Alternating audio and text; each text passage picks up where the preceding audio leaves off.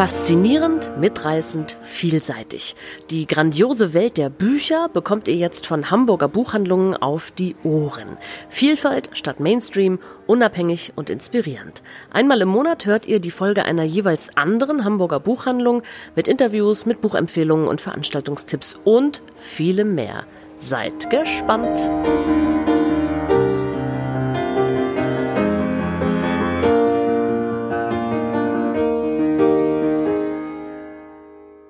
Hallo, hier ist Gesine. Hallo, hier ist Hans. Wir sind von der Strips und Stories Buchhandlung in St. Pauli, ein Buchladen, der sich auf Graphic Novels spezialisiert hat. Und wir senden heute unseren Podcast-Beitrag aus dem Laden. Quarantäne. Wie ihr wisst, haben alle Hamburger Buchläden und Buchhandlungen zumachen müssen, wie viele andere Läden auch. Was jetzt wichtig ist, dass ihr weiter bei euren Buchhandlungen bestellt und sie unterstützt. Die allermeisten versenden online oder per Auslieferung. Was wir auch machen. Wir möchten euch unseren Buchladen vorstellen, auf einige Bücher genauer zu sprechen kommen. Wir haben auch zwei Gäste mit dabei. Wir werden Sie ein paar Sachen fragen zu Ihren Büchern und interviewen zu Ihrer Arbeit.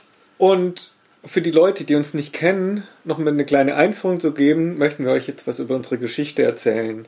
Strips and Stories wurde vor zehn Jahren gegründet, mit der Idee, einen Buchladen zu machen, der aber voller Comics ist, voller Graphic Novels ist. Weil wir den Eindruck hatten, dieses Medium kommt sowohl in den Comicläden als auch in den Buchläden zu kurz. Die Comicläden waren zu stark spezialisiert auf Superhelden und Alben.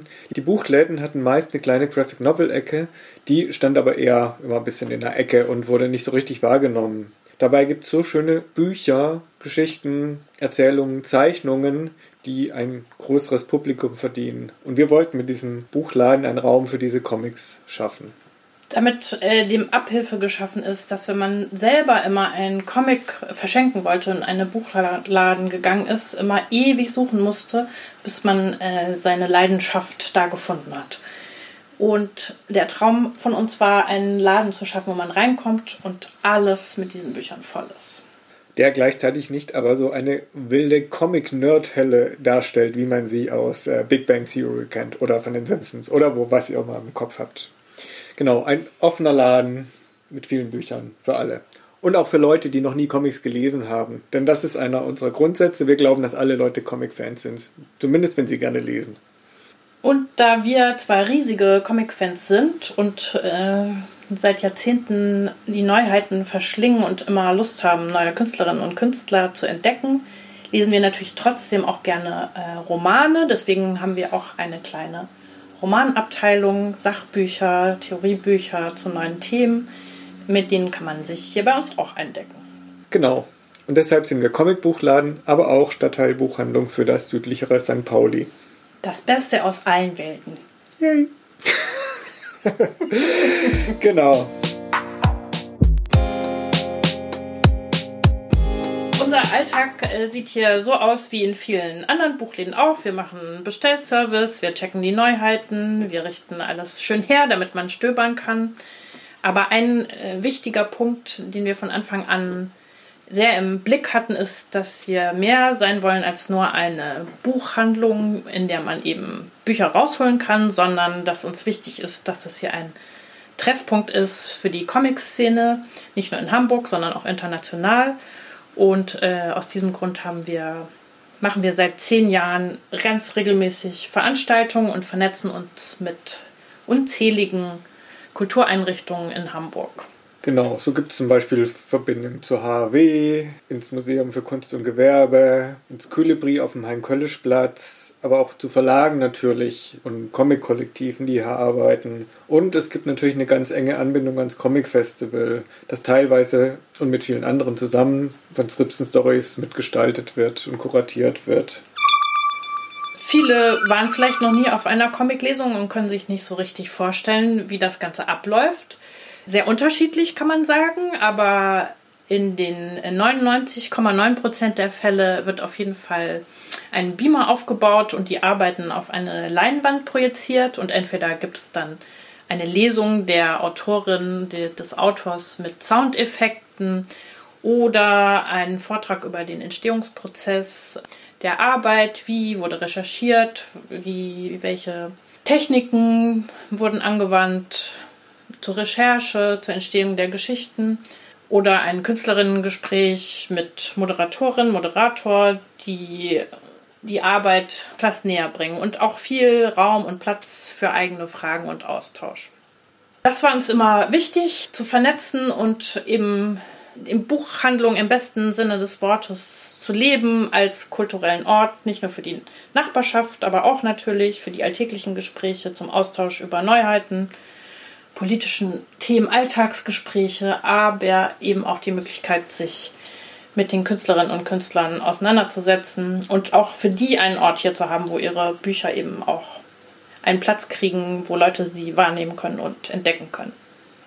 Genau, weil ganz viele Comiczeichner und Zeichnerinnen aus Hamburg, aber auch bundesweit oder sogar international Hefte produzieren, die erstmal nicht von einem Verlag rausgebracht werden, verlegt werden, sondern die drucken das in Eigenproduktion und die legen wir dann aus, dass diese Künstler und Künstlerinnen Raum haben und diese ihre Arbeit erstmal präsentieren können. Das ist ganz wichtig. Und wir verstehen uns natürlich auch in einem gewissen Sinne als Aufklärer. In einem Land, in der die Comickultur nicht so stark verwurzelt ist, wie das zum Beispiel in Frankreich der Fall ist, gibt es noch relativ viele Vorurteile. Das hat sich in den letzten zehn Jahren auch schon ein bisschen verbessert. Aber es gibt noch Vorurteile, Comics was für Kinder wären, dass Comics irgendwie nur einfache Themen behandeln würden, dass es nur um Humor geht. Und wir haben schon vielen Leuten näher gebracht, dass die Welt der Comics sehr komplex ist. Graphic Novels oder Comics können Themen verhandeln, die von der Liebesgeschichte bis zur großen politischen Analyse gehen.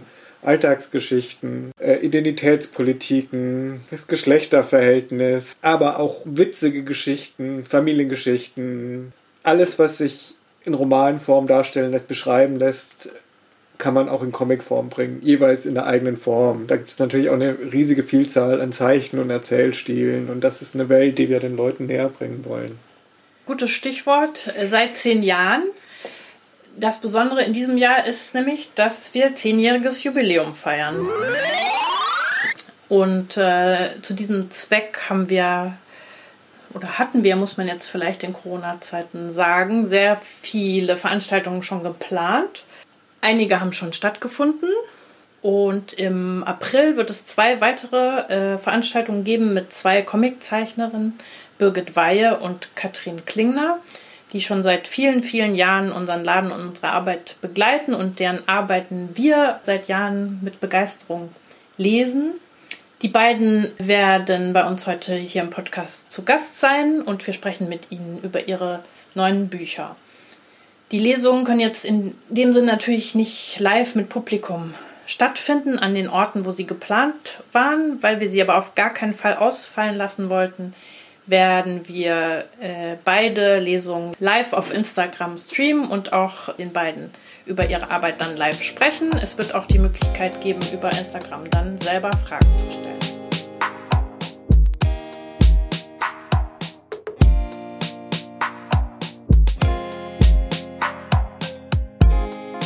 Was wir total oft gefragt werden, ist, was hat euch eigentlich zu den Comics gebracht, zu eurer Comicleidenschaft? Und wir haben gedacht, um das ein bisschen zu erläutern, stellen wir euch zwei Comics vor, die uns stark beeinflusst haben. Ich fange mal an. Ich habe eine sehr starke Kindheitserinnerung an einen Comic, der heißt Barfuß durch Hiroshima von Keiji Nakazawa. Ich denke, dass ich viel zu jung war, um dieses äh, krasse Kriegstraumata-Buch aus dem Zweiten Weltkrieg in Japan zu lesen, aber es hat mich nachhaltig beeindruckt und denke auch politisiert. Die Darstellung aus Kindersicht, der Schrecken des Zweiten Weltkriegs, die äh, Militarisierung der Gesellschaft, die Vertreibung in Armut, der Abwurf der Bombe auf Hiroshima und die Auswirkungen auf diese Familie, in der das Kind aufwächst, das war so eindringlich geschildert, dass mich das total mitgenommen hat. Und ich angefangen habe, auch schon in sehr jungen Jahren mich ein bisschen für das Weltgeschehen zu interessieren. Besonders erinnere ich mich an die Darstellung, wie das Kind durch zerstörte Landschaften läuft, um ein einziges Reiskorn zu finden, was sie dann essen können. Und ich denke, Barfuß durch Hiroshima ist ein absoluter Klassiker der Manga-Literatur und heute genauso aktuell wie damals. Aber nicht nur die äh, politische Dimension des Buches hat mich nachhaltig beeindruckt, so im Nachhinein gesehen, als Erwachsener zurückgeblickt. sondern natürlich ist da auch meine Leidenschaft für diese tolle Verbindung von Zeichnung und Text entstanden und somit meine Leidenschaft für Comics. Für mich sehr einflussreich war unter anderem Julie Dessay. Julie Dessay ist eine kanadische Comiczeichnerin, die Ende der 80er und in den 90er Jahren für Aufruhr gesorgt hat durch ihre autobiografischen Comics. Die stehen in einer gewissen Underground-Tradition und das Besondere war, dass sie als Frau in der damals relativ männlich dominierten Comicwelt ganz ungefiltert ihre Fantasien, ihre Träume, ihr Leben dargestellt hat und sich den Platz genommen hat, den so noch nicht gab und so einen Weg geebnet hat für ganz viele andere Comiczeichnerinnen, die experimentellere Formen des Comics machen wollten. Die Comics haben einen damals total weggehauen. Das war spannend, das war witzig, das war unverschämt und das war auch vor allem gut gemacht. Also das gehörte zur popkulturellen Sozialisation in den 90ern dazu. Wenn man sieht, dass äh, Le Tigre zum Beispiel äh, sie auch in ihrer Aufzählung der feministischen Ikonen in ihrem Song Hot Topic dabei haben. Oder wenn man guckt, wie viele Comiczeichner und Zeichnerinnen sich auf Julie Dessay heute beziehen, ist es schon beeindruckend, welche Pionierleistung sie da geleistet hat. Schöne ist, dass wir Julie Dessay vor wenigen Wochen in Hamburg hatten. Lustigerweise hat Reprodukt, ein Berliner Comicverlag, gerade nochmal ein Sammelband ihrer älteren Arbeiten rausgegeben und Julie Dessay war tatsächlich zu unserem zehnjährigen Jubiläum jetzt vor wenigen Wochen in Hamburg und wir hatten nochmal die Ehre, sie hier zu haben. Vielleicht kann man sagen, was Liv Strömquist heute für die Comic-Szene ist, war Julie Dessay in anderer Form natürlich in den 90ern. Zusammen mit den Hernandez-Brüdern oder auch damals noch Chester Brown war sie also mein persönlicher Einstieg in die Comicwelt und seitdem hat mich diese Leidenschaft nicht losgelassen. Wir sprachen vorher schon drüber, dass wir viele Veranstaltungen machen. Letztes Jahr im Spätherbst war die Woche der unabhängigen Buchhandlungen mit sehr, sehr vielen Veranstaltungen bundesweit. Und wir hatten zu diesem Anlass die Comiczeichnerin Birgit Weihe, die ihr gleich noch besser kennenlernen werdet, und den Comiczeichner Moritz Wienert eingeladen, um im Laden über Comics zu sprechen. Hören wir doch mal rein, was Moritz Wienert für einen Comic empfiehlt und warum er ihn toll findet. Dann ähm, genau, mir geht es auch ähnlich wie Birgit, dass ich eigentlich auch vor allem an Geschichten interessiert bin und weniger an nur schönen Zeichnungen. Und das erste Buch, was ich empfehlen will, ist Beverly von Nick Drenaso. Und Nick Drenaso war auch gerade in Hamburg beim Comic Festival zu Gast, weil sein neues Buch Sabrina auch auf Deutsch erschienen ist. Und Beverly ist aber sein erstes Buch. Es ist eine Kurzgeschichtensammlung und sind Kurzgeschichten, die mehr oder weniger zusammenhängen. Und alles spielt in einer weißen Mittelschicht, in einer amerikanischen weißen Mittelschichtsgesellschaft. Und es ist, genau, es geht im Zentrum stehend eine Familie und manchmal taucht eine Figur aus der Familie nur als Nebencharakter auf. Manchmal sind sie aber auch die Hauptfiguren in der Geschichte und es ist alles sehr trostlos und man kann, oder ich kann gar nicht so viel über den Inhalt sagen, aber was mir total gut gefällt, dass die Geschichte total brutal und trostlos ist und die Charaktere eigentlich alle unsympathisch sind, aber ähm, es mit einer großen, also sehr empathisch erzählt wird. Also es wird niemand verurteilt, sondern man kann die Figuren immer irgendwie verstehen, auch wenn es einem trotzdem fremd bleibt. Und genau, das finde ich sehr gut. Und was mir auch total gut gefällt an dem Buch ist, dass es ganz viele verschiedene Themen hat. Also es hat nicht ein zentrales Thema, sondern es geht um Familie, um eine um, um, um unsere Konsumkultur, um Homosexualität, Freundschaft, es ist eine Coming-of-Age-Geschichte, also es ist ganz viel auf einmal. Und zusätzlich finde ich, dass es total gut gezeichnet ist. Also es ist sehr einfach und sehr steril gezeichnet, aber das passt auch sehr gut in diese Welt hinein. Und genau, ich finde es auch gut erzählt und ich finde das Timing total gut, was glaube ich für mich auch was ist, was ich im Comic total wichtig finde, wann, wo was passiert und das kann er sehr, sehr gut und meisterhaft. Deswegen sollte man es unbedingt lesen,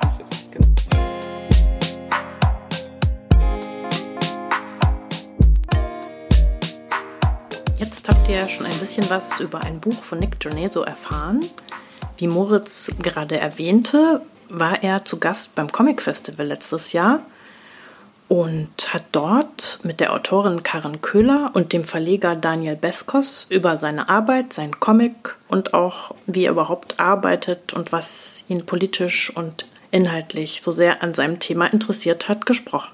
Hört doch mal rein, wie es war beim Comic Festival Samstagabend im Gängeviertel. Guten Abend. Ähm, ich möchte Sie und euch ganz herzlich begrüßen zur Abendveranstaltung mit Nick Trenaso. Gespräch mit Nick werden gleich Karin Köhler und Daniel Beskos äh, führen. Äh, Karin, das muss man erwähnen, hat gerade ihren ersten Roman, Miroloi, äh, veröffentlicht, den ich euch ganz ähm, ans Herz legen möchte. Und Daniel ist auch Verleger des Mayrisch Verlag, der auch mit Comic zu tun hat, indem er das Spring-Magazin auch seit einiger Zeit schon veröffentlicht. Und die beiden sind äh, Übersetzer des, äh, und Übersetzerinnen des, äh, von Sabrina. Deshalb sind sie ganz große Experten. Das haben wir beim Vorgespräch schon gemerkt, dass sie alle Feinheiten, die selbst wir nicht gemerkt haben, äh, total parat haben. Es ist total schön, dass ihr das macht. Ähm, und jetzt möchte ich euch bitten, die drei Gäste, Nick Toneso, Karin Köhler und Daniel Beskos mit einem herzlichen Applaus zu begrüßen.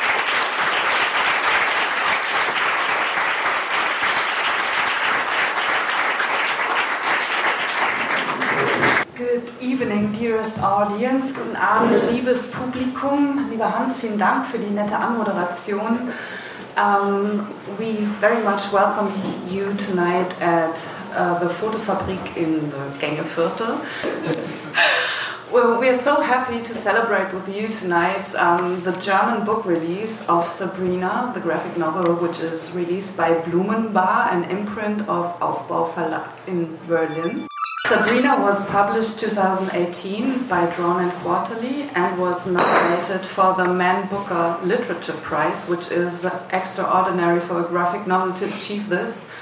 And um, this year, it's a, a month ago, no, two weeks ago, it came out in Germany, and the German media covered it widely, and also the reviews are euphoric. But we want to start at the beginning, and uh, we just like the basic question, of course, is how did you come up with the story? How did you think of it? I guess I was uh, preoccupied with some of those themes. Found myself thinking about them. I mean, going back to being a young teenager, um, discovering um, maybe more fringe fringe media. I never subscribed to any any one outlet, but it, it always seemed somewhat interesting. Uh, and then and then um, somehow I just started thinking about a friend of mine who I grew up with, who was uh, living in living in Colorado, and he was in the U.S. Air Force, and I sort of reconnected with him and used his life as the basis of of that half of the story, and um, and um, yeah, beyond that, it's it's purely fictional, and I was just once I had sort of set out with those few elements, then then I just kind of um, muddled through the story for the next three years, just um, putting one foot in front of the other, trying to figure out how to write my way out of it, basically. Or that that was kind of the process. But but did you have to spend many hours in those dark corners of the internet to do your research, or I mean, I, I can imagine that's kind of a horrible process to do that. I mean, not not directly, not um, not so, not. Um, to such a crazy degree, but um, I guess I did absorb. I mean, I would read read books that offered different perspectives and would watch documentaries and look at look at news sites. Most people um, would maybe describe your style as minimalistic. Um, have you always been drawing like this? Uh, yeah, as an adult, uh, when I started drawing comics, it was um, things were a little looser. Uh, like you mean you never painted like this when you were a child? Oh. well, I mean, being going to community college and art school, and then mm-hmm. and then maybe maybe trying too hard um, to work in a certain way, and then. Um, maybe around 2012 when I graduated and, and started just working full time at a day job. Uh, that was, and I started my first book, and I, I would only have a few hours a day to draw. So uh, um, that, and, and I, I, was discovering more comics that were in the stripped down, clear line style, and it, I found that that fit my sensibility more closer than trying to do something more vibrant or expressive or with, with a lot of detail. And then um, the jobs I had were all just janitor jobs, so I would so I had some just fatigue and strain. It was hard to hard to get very much done after work, and um, you know, I would have just I would just have some exhaustion. And now when I look at my first book, especially and and Sabrina, I can sort of see the the strain in the line and sort of remember what it was like to work then. To me, those um, American conspiracy theories are also connected to like Breitbart News and, and I don't know all those people, the frog things. And uh, you have been working on this um, graphic novel during the election of Donald Trump. Did it influence you in any way? Or? Um, well, I started the book uh, in 2014, so okay. by, by the time yeah, by the time the election cycle rolled around, it was it was pretty far along, um, and then by the time he was elected, it was almost finished. And then it, it, only affected it in a way that by the time I finished it in the um, it must have been the spring of 2017. You know, Trump was elected, and and then um, Harvey Weinstein and the Me Too movement was mm-hmm. was just getting underway, and I really felt very um, uncertain about about putting out a book about a murdered woman. It just seems like that was a that was a really terrible. Like I could have. The themes in the book were perfectly valid, but I, I just went about it in a really wrong way.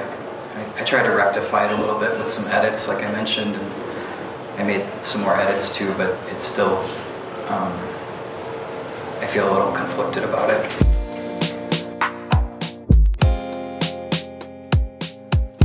Nächstes haben wir Birgit Weihe als Interviewpartnerin zu Gast. Birgit Weihe ist eine der bedeutendsten deutschen Comiczeichnerinnen, vielfach preisgekrönt. Für ihre Comicreportage Matt Germanis wurde sie mit den bedeutendsten Preisen ausgezeichnet, die es im deutschsprachigen Raum gibt, dem Max- und Moritz-Preis des Comic-Salons in Erlangen und dem Preis der Berthold Leibinger Stiftung. Beim Avant Verlag ist ihr neues Buch erschienen, das heißt Lebenslinien und das ist eine Serie, die im Berliner Tagesspiegel erschienen ist auf den Comicseiten. Jeden Monat eine Geschichte. Lebenslinien ist dann bereits schon der siebte Comicroman, Comicreportage, die Birgit Weihe veröffentlicht hat. Wir freuen uns sehr, ihr ein paar Fragen zu ihrem neuen Buch stellen zu können. Da wir uns aufgrund der Corona-Krise nicht privat für ein Gespräch zusammen treffen konnten, haben wir uns die Fragen hin und her geschickt. Und das Ergebnis hört ihr jetzt. Liebe Birgit, du arbeitest äh, sehr oft biografisch in deinen Büchern. Wir sind immer beeindruckt von deiner außergewöhnlichen Sorgsamkeit in der Recherchearbeit. Wie kamst du in deinem neuen Buch zu den Menschen bzw. zu deren Geschichte? Bei den Lebenslinien habe ich einfach angefangen, im Bekanntenkreis und Freundeskreis herumzufragen, ähm, wo die Leute eigentlich herkommen. Und ähm, da war relativ schnell klar, dass eben sehr viele migrantischen Hintergrund haben. Und ähm, das habe ich dann in diesen zwei Jahren, die ich die Serie für den Tagesspiegel gemacht habe, beibehalten, dass ich, egal wo ich war, auch gefragt habe, wo die Leute herkommen und ähm, wie es sie dahin verschlagen hat. Und ähm, insofern sind das teilweise Zufälle gewesen und teilweise einfach Freundinnen und Freunde von mir. Ähm, und es hat sich dann eben irgendwann herumgesprochen und ähm, Leute haben mir dann wieder andere Leute empfohlen, die eine besondere Lebensgeschichte hatten. Uns interessiert auch, wie man so komplexe Biografien herunterbrechen kann. Was hast du dabei weggelassen? Was hast du in den Vordergrund gerückt? Und ist das dann noch eine Lebensgeschichte oder eher deine Erzählung? als etwas Authentisches. Da ich ja nur 16 Panel pro Geschichte hatte, musste ich natürlich von den Interviews, die ich mit äh, den Leuten geführt habe, wahnsinnig viel weglassen. Ähm, so ein Leben ist ja teilweise sehr lang und sehr bewegt. Und ich habe mich bemüht, immer irgendwie so eine Art roten Faden zu finden, ähm, der dann vom Ende vom Anfang bis zum Ende durchläuft.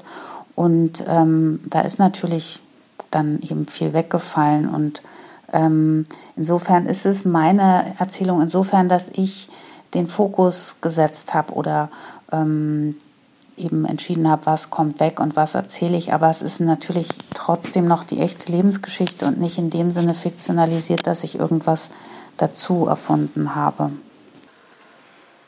Wenn man das äh, Buch durchliest, äh, fällt einem auf, dass viele Themen in den Geschichten wiederkehren. Traumata durch Krisen und Kriege, Vertreibung durch Perspektivlosigkeit oder andere Umstände von außen, die Menschen in Entscheidungen zwingen.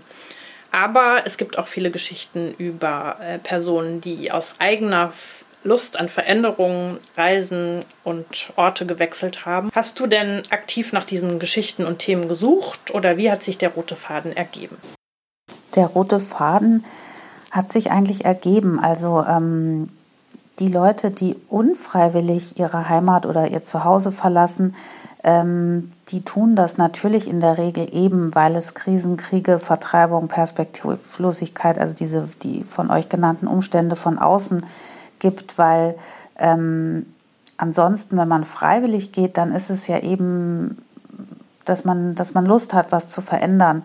Und insofern ist das immer dasselbe gewesen. Also entweder ist es, ist, hat sich was ergeben, warum man Lust hatte oder eine Lust hatte, was das Leben anders zu gestalten, woanders hinzugehen und die anderen mussten gehen. Und ähm, die Geschichten sind zu mir gekommen und bis auf eine, die nach dem Interview gesagt hat, es ist ihr doch zu persönlich, sie will das eigentlich gar nicht, ähm, haben alle dem ja auch zugestimmt, dass ich ähm, dann das komprimiere und eben diesen Akzent setze, den ich dann setzen wollte aufgrund dieser Kürze der Geschichte. Ähm, und trotzdem habe ich natürlich in jeder Geschichte versucht, irgendwas zu finden. Aber ähm, ich bin nicht von vornherein losgegangen und habe gesagt, so, ich suche nach diesen bestimmten Traumata oder nach bestimmten Themen.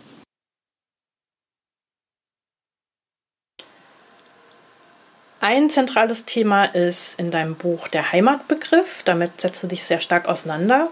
Uns interessiert, was dich an diesem Thema besonders äh, fasziniert hat. Die Geschichte von Günther endet zum Beispiel mit dem Satz, den Begriff Heimat lehnt er ab, er bringt nur Unheil. Was bedeutet denn Heimat für dich? Das Thema Heimat interessiert mich, weil es ähm, für mich etwas ist, was ich noch nicht für mich selber beantworten konnte. Also wo gehöre ich hin und was ist für mich Heimat? Dadurch, dass ich in Ostafrika aufgewachsen bin und erst mit 19 so richtig nach Deutschland gekommen bin, ist es für mich immer noch so, dass es irgendwas gibt, was sich hier nicht zu Hause fühlt und was sich fremd anfühlt, obwohl ich jetzt viel längere Zeit meines Lebens in Deutschland gelebt habe oder speziell in Hamburg als in Nairobi oder Kampala. Ähm, und trotzdem ist es eben so, dass es irgendwas bleibt, eine Sehnsucht oder ein, ein Fremdheitsgefühl.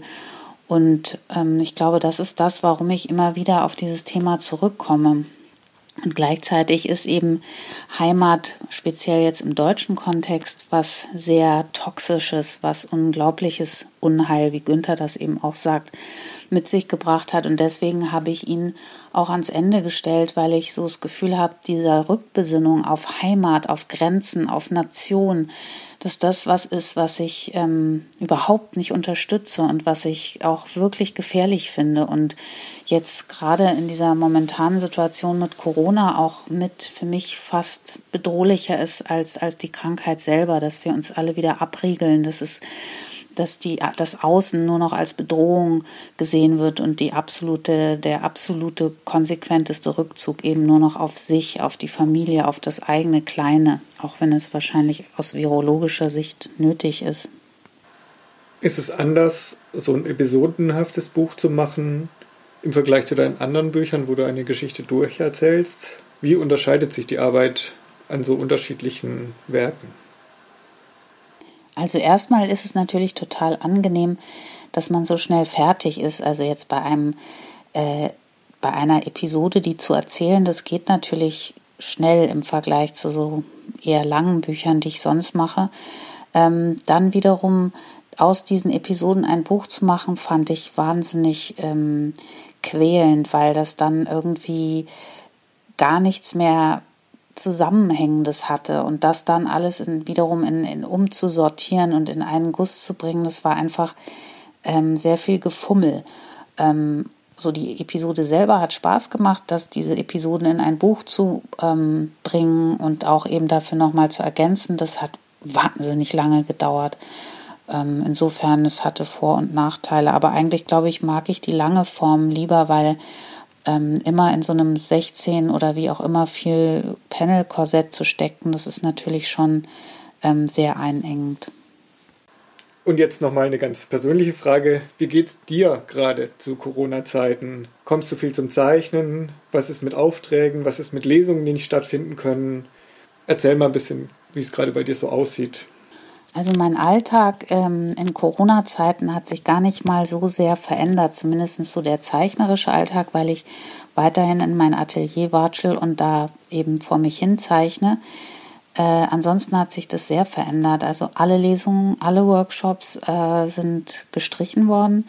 Ich hätte eigentlich jetzt ab März ähm, in Chemnitz im Frauengefängnis auch zwei Tage immer Unterricht sollen. Das ist auch äh, gestrichen.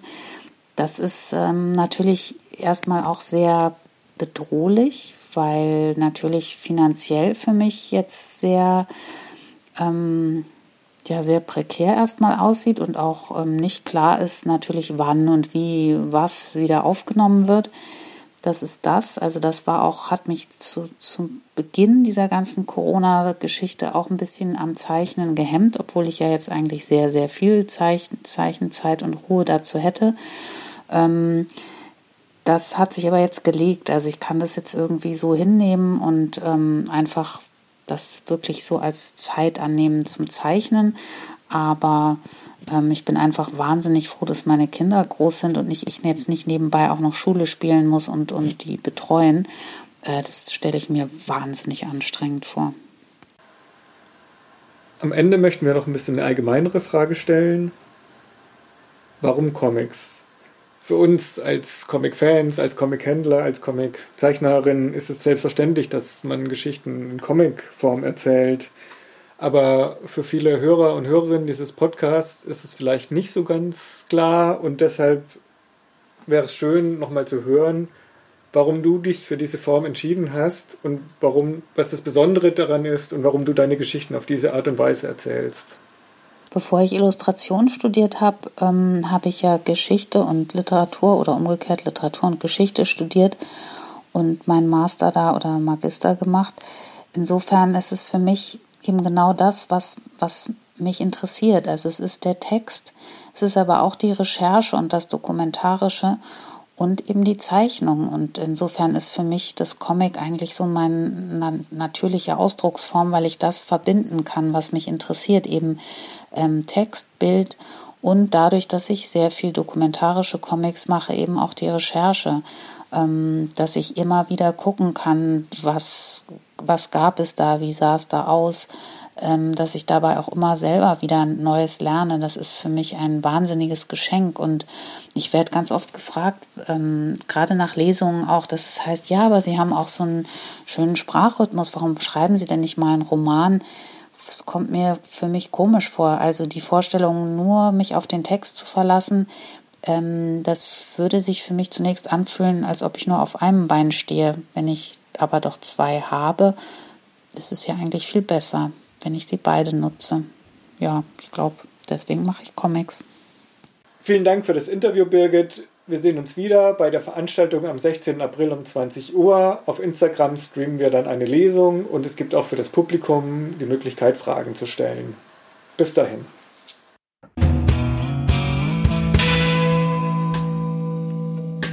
Jetzt sprechen wir mit der Hamburger Comiczeichnerin Katrin Klingner, die gerade ihr neues Buch über Spanien Lacht die Sonne veröffentlicht hat. Es ist ihr zweites Buch. Der erste Band hieß Katze hast Welt. Und Katrin hat in äh, Amsterdam Kunst äh, beziehungsweise genau genommen Fotografie studiert, ging dann nach Hamburg, um an der HW Illustration zu studieren und ist eine unserer liebsten Comiczeichnerinnen, auch eine der lustigsten Comiczeichnerinnen. Und wir freuen uns sehr, mit ihr sprechen zu können. Und jetzt kommen unsere Fragen. Was uns total interessiert, ist, wie du es eigentlich geschafft hast, obwohl du ja durch deinen eigenen Arbeitsalltag an Thema so nah dran warst, das Thema zu fiktionalisieren.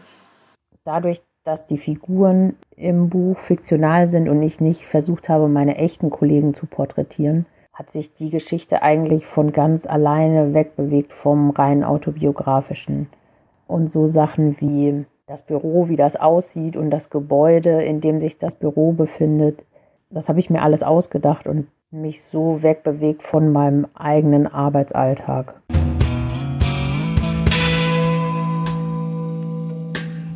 Wie bist du auf deine Charaktere gekommen? Das ist schon eine wilde Ansammlung an Gestalten in deinem Buch. In der Regel gehe ich so vor und das ist keine Arbeitsmethode, die ich jetzt jedem empfehlen würde oder so. Für mich funktioniert das aber ganz gut.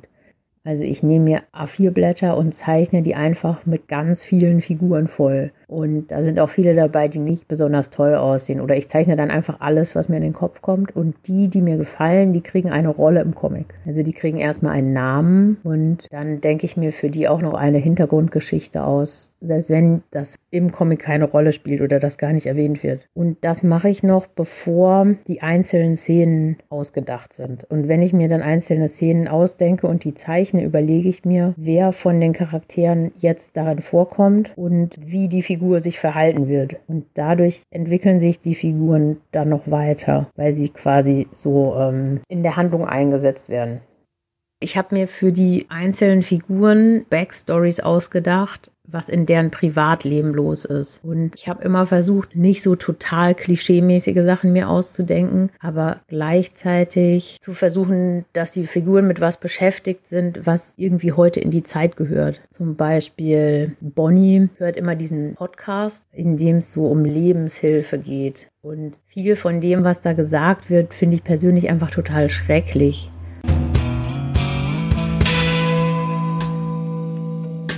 Der Alltag als Moderatorin scheint ja manchmal sehr nervig zu sein. Warum wolltest du das dann auch noch im Comic verarbeiten? Man könnte ja meinen, es langt irgendwann mal.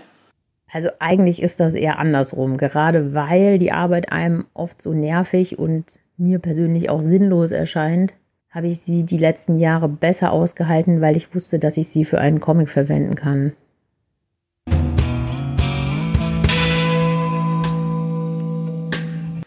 Das Buch setzt sich ja mit einem Thema auseinander, was zurzeit viele bewegt, die Rechtsentwicklung der Gesellschaft und vor allem die Hate Speech im Internet. Bist du jetzt schon als Expertin angefragt? Also was die Rechtsentwicklung der Gesellschaft angeht, nicht, aber das Thema Hate Speech in Kommentaren im Internet. Es gab tatsächlich eine Anfrage, ob ich etwas zu Kommentaren zum Thema Coronavirus sagen kann.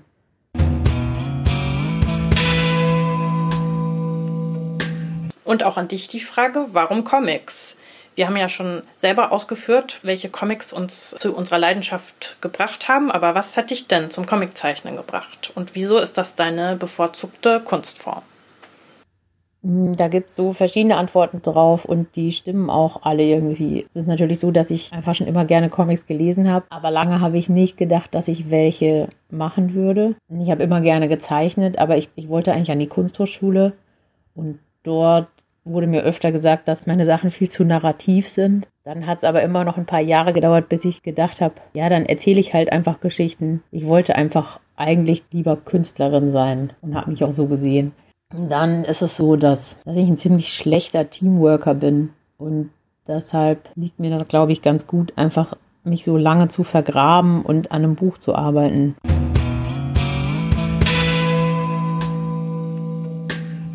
Genauso wie Birgit fragen wir auch dich, wie geht es dir gerade zu Corona-Zeiten? Was macht das Zeichnen? Was machen die Aufträge? Ich habe seit der Corona-Krise gar keine Zeit mehr zum Comiczeichnen, weil wir unsere beiden Kinder jetzt den ganzen Tag zu Hause betreuen. Man muss aber dazu sagen, dass ich wahrscheinlich auch ohne Corona-Krise keine Zeit zum Zeichnen gehabt hätte, weil das kleinere Kind erst im November zur Welt kam und wir sowieso so ein bisschen Ausnahmezustand zu Hause haben, wie das halt so ist mit einem ganz kleinen Kind konnte mit dem Baby auf dem Schoß die ersten zwei Monate noch gut das Buch fertig machen. Das Baby hat dann einfach geschlafen und jetzt würde das einfach gar nicht mehr gehen. Das Einschneiden ist, glaube ich, dass die Lesetour, die ich geplant hatte und auf die ich mich auch wirklich sehr gefreut hatte, weil ich wirklich sehr gerne lese, jetzt einfach zum größten Teil ausfällt. Also die ersten drei, vier Termine sind auf jeden Fall schon abgesagt als Live-Lesung. Eine Lesung, die ich auf dem Millionaires Club mit Jule Gordon gehabt hätte, die haben Jule und ich dann relativ spontan live auf Instagram gehalten, auf, auf dem Account von Strips and Stories.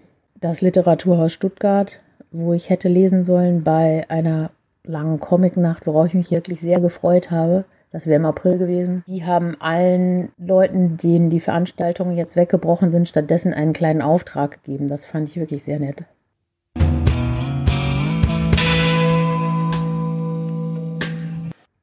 So, liebe Leute, das war's mit unserem Podcast. Vielen Dank fürs Zuhören.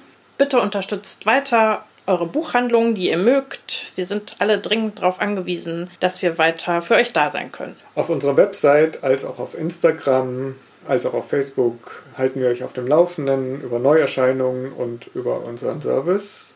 Für alle, die noch nicht so viel Comics gelesen haben und jetzt neugierig geworden sind, wir freuen uns sehr auf euren Besuch, wenn wir endlich wieder aufmachen dürfen. Tschüss. Tschüss.